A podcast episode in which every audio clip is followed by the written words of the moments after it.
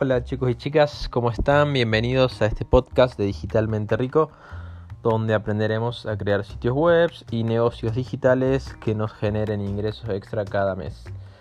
En el episodio de hoy vamos a ver qué pasos hay que dar para crear un sitio web, es decir, cómo, eh, cómo estructurarnos a la hora de eh, crear una página, ¿no es cierto? Eh, más que nada, eh, este episodio va dirigido a las personas que se están iniciando en el diseño web, en el desarrollo, para, bueno, darles cómo yo me organizo y qué etapas llevo a cabo, digamos, dentro de, del armado de una página.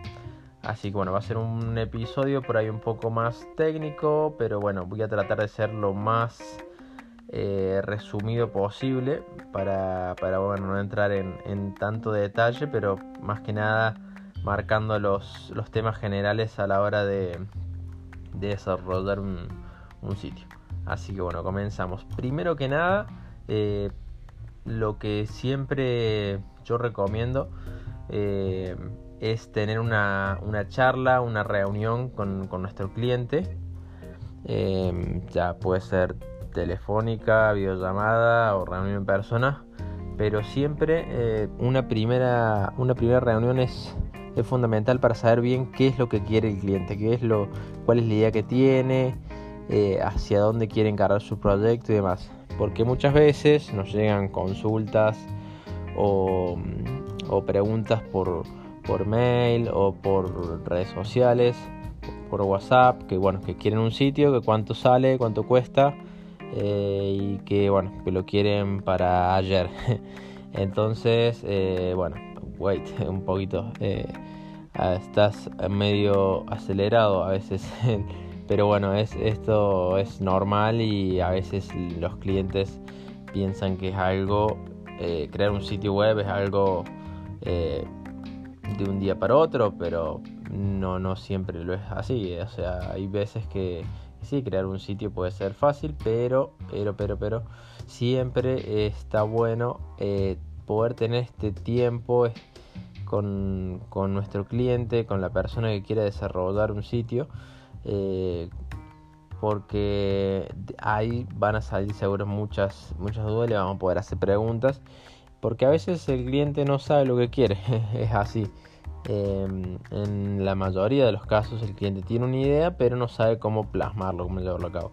Entonces, bueno, ahí está nuestro trabajo, tratar de, bueno, bajar un poco a tierra qué es lo que quiere el cliente y sobre todo convencerlo de lo que nosotros hagamos va a ser lo mejor para él. O sea, obviamente no, no, no tratar de ofrecerle algo que, que nos sirva a nosotros por, para que nos contrate y nada más y después a él no le sirva, sino que tratar de ofrecerle un servicio o un tipo de, de página que le, a él le sea útil y le sirva para el negocio que tiene, porque muchas veces vienen con ideas medias locas y sinceramente no, no, no le va a funcionar. O sea, sabes que de entrada ya eso no, no es lo que, lo que le va a dar resultado. Entonces, eh, por ahí eh, a veces tienen la, idea errónea esa de, querer eh, hacer un sitio web como alguna página que hayan visto, alguna empresa que ellos conozcan, pero para su negocio no, se va a adaptar eso. Entonces, bueno, ahí también hay que tratar de, encararlo para, para que pueda, digamos, entender que la página que nosotros le vamos a hacer va a ser la mejor eh, y la que más resultado le va a dar. Eh, eso sería, digamos, como el paso principal, ¿no es cierto? La reunión con nuestro cliente.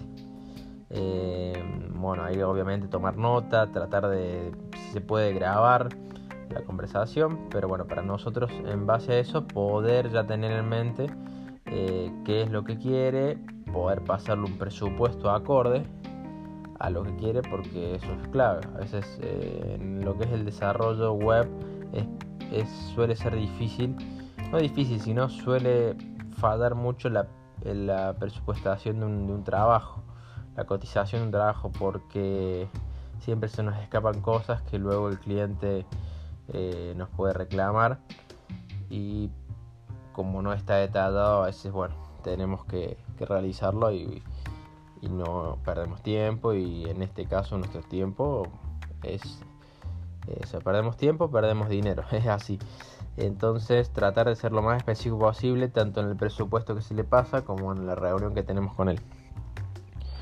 Luego la, segunda etapa, que yo creo que, es la que seguiría una vez que ya el, cliente acepte nuestra propuesta, es el diseño. Ver qué, qué es lo que le podemos mostrar al cliente de su sitio eh, basada digamos en la idea que él tuvo. Pero bueno no, no obviamente no llevarla aún a la, a la práctica al desarrollo sino mostrarle algún boceto eh, algunos mockups que se pueda ver digamos cómo va a quedar en un futuro. Esto lo pueden hacer en, hoja y papel o sea en hoja y papel perdón en, en papel y lápiz eh, no es necesario que usen eh, aplicaciones ni programas para realizar mockups. Se puede, obviamente, se puede, y esto va a depender también a veces del tipo de cliente. Pero por lo general, en papel y lápiz, armando un boceto, se puede, más que nada, la disposición de los elementos, eh, la, información, cómo va a estar distribuida el sitio. Una vez ya teniendo la idea de que el sitio ya está plasmado en una hoja y sabemos cómo lo vamos a estructurar. Recién ahí vamos a pasar a la parte de configuraciones de nuestra plataforma, donde vamos a empezar a desarrollar nuestro sitio. Eh, principalmente, bueno, sabemos que necesitamos un dominio y un hosting. Eh, bueno, el dominio suponemos que ya lo tenemos comprado eh, y el hosting también ya lo tenemos comprado lo primero que hacer, bueno, obviamente sincronizar dominio hosting. Esto, bueno, esto se lleva a cabo de una delegación. Eh, no quiero entrar en términos tan técnicos ni, ni, perder mucho, mucho tiempo aquí, así que bueno, más que nada, eh, supongamos que ya tenemos nuestro hosting y dominio creado, comprado, eh, pasamos al paso siguiente que es la instalación de WordPress. La instalación de WordPress la podemos realizar desde nuestro panel de control del hosting. Por lo general ya el 80% del, de los hosting ya traen la aplicación de WordPress preinstalada, así que simplemente la tenemos que activar. Eh, y si no, bueno, subirla por FTP o por nuestro administrador de archivos, eh, descargándola desde wordpress.org. Una vez que ya tenemos nuestro WordPress corriendo, el paso siguiente es eh, hacer los ajustes generales como por ejemplo el nombre del sitio, eh, dónde, se, dónde se va a alojar el, WordPress, que debería ser siempre en, la raíz de nuestro, de nuestro directorio de archivos en el hosting. Eh, ¿Qué más? Bueno, luego poder eh, bueno, definir qué plantilla vamos a utilizar. Este es un tema también que por acá solemos perder mucho tiempo.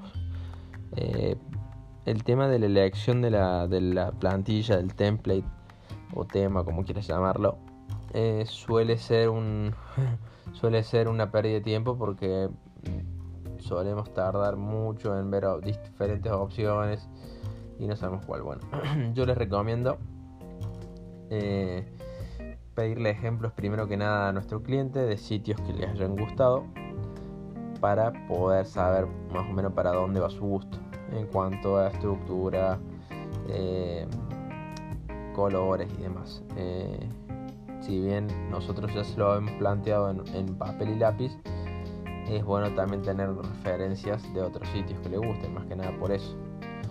Eh, una vez que tenemos nuestro tema instalado, pasaremos a instalar nuestros plugins necesarios. Esto, digamos, va a variar dependiendo de las funcionalidades que, que nos hayan pedido, que nos hayan solicitado en el sitio.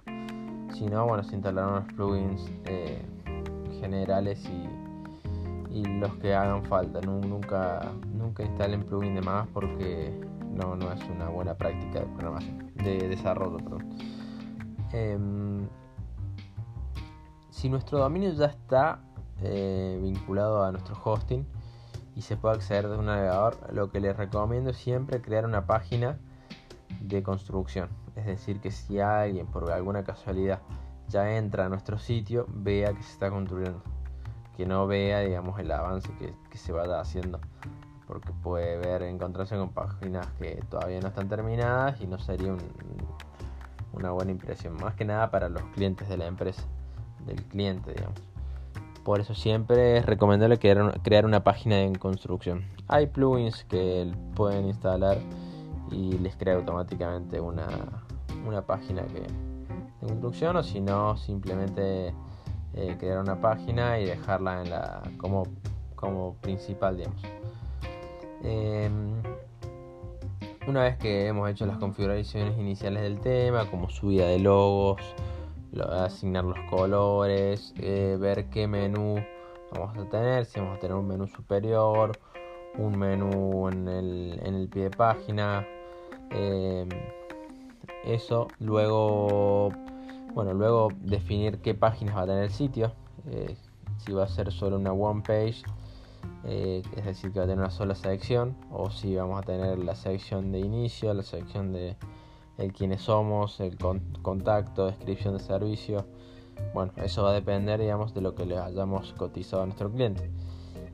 empezar a subir nuestro el contenido el contenido del sitio, eso es una, una de las tareas que debemos realizar. Y siempre, esto tenganlo en claro, siempre el contenido de que vaya a estar en el sitio, solicítenlo con tiempo, porque por lo general esto el cliente siempre se demora en pasarlo. Eh, son muy pocas las veces que el cliente ya lo tiene todo listo y organizado. Por lo general te lo da todo junto y sin un orden y bueno, y uno a veces pierde tiempo tratando de, ver dónde va cada cosa. Entonces, eh, todo el tema del material que, va a ir en el sitio, solicítenlo con tiempo, siempre, bueno, una vez que ya se sube todo esto, imágenes, videos, descripciones, contenido, eh, datos de contacto, etcétera, em, podemos ir mostrándole al cliente los avances o las tareas que se vayan realizando. Nunca dejen para lo último, o sea, nunca esperen a terminar el sitio para poder mostrárselo. Siempre em, traten de, hacerle entregas o mostrarle eh, ciertos avances porque si no, si esperamos hasta terminar, puede que el cliente no le guste algo y hayamos perdido tiempo y habrá que hacerlo de nuevo. Entonces eh, siempre es recomendable que el cliente vaya viendo y nos vaya indicando si le gusta, si no le gusta, si va bien o no va bien. Eh, y obviamente tratando desde nuestra posición explicarle por qué se hace cada cosa. Cuando ya tenemos la aprobación de nuestro cliente, cuando ya se encuentra todo el contenido subido, nuestros, nuestro tema ya bien configurado, lo que recomiendo siempre es eh, hacer una prueba general del sitio, es decir, testear todo lo que son los botones, los links, ver que vaya al lugar donde queremos, que esté bien linkeado, que no haya links que no vayan a ningún lado o links que vayan a páginas rotas. Eso, digamos, es fundamental que lo revisen y que quede todo probado y funcionando al, igual que los, formularios de contacto. Los formularios de contacto, hacer pruebas, que lleguen bien los emails, que todo funcione como un relojito.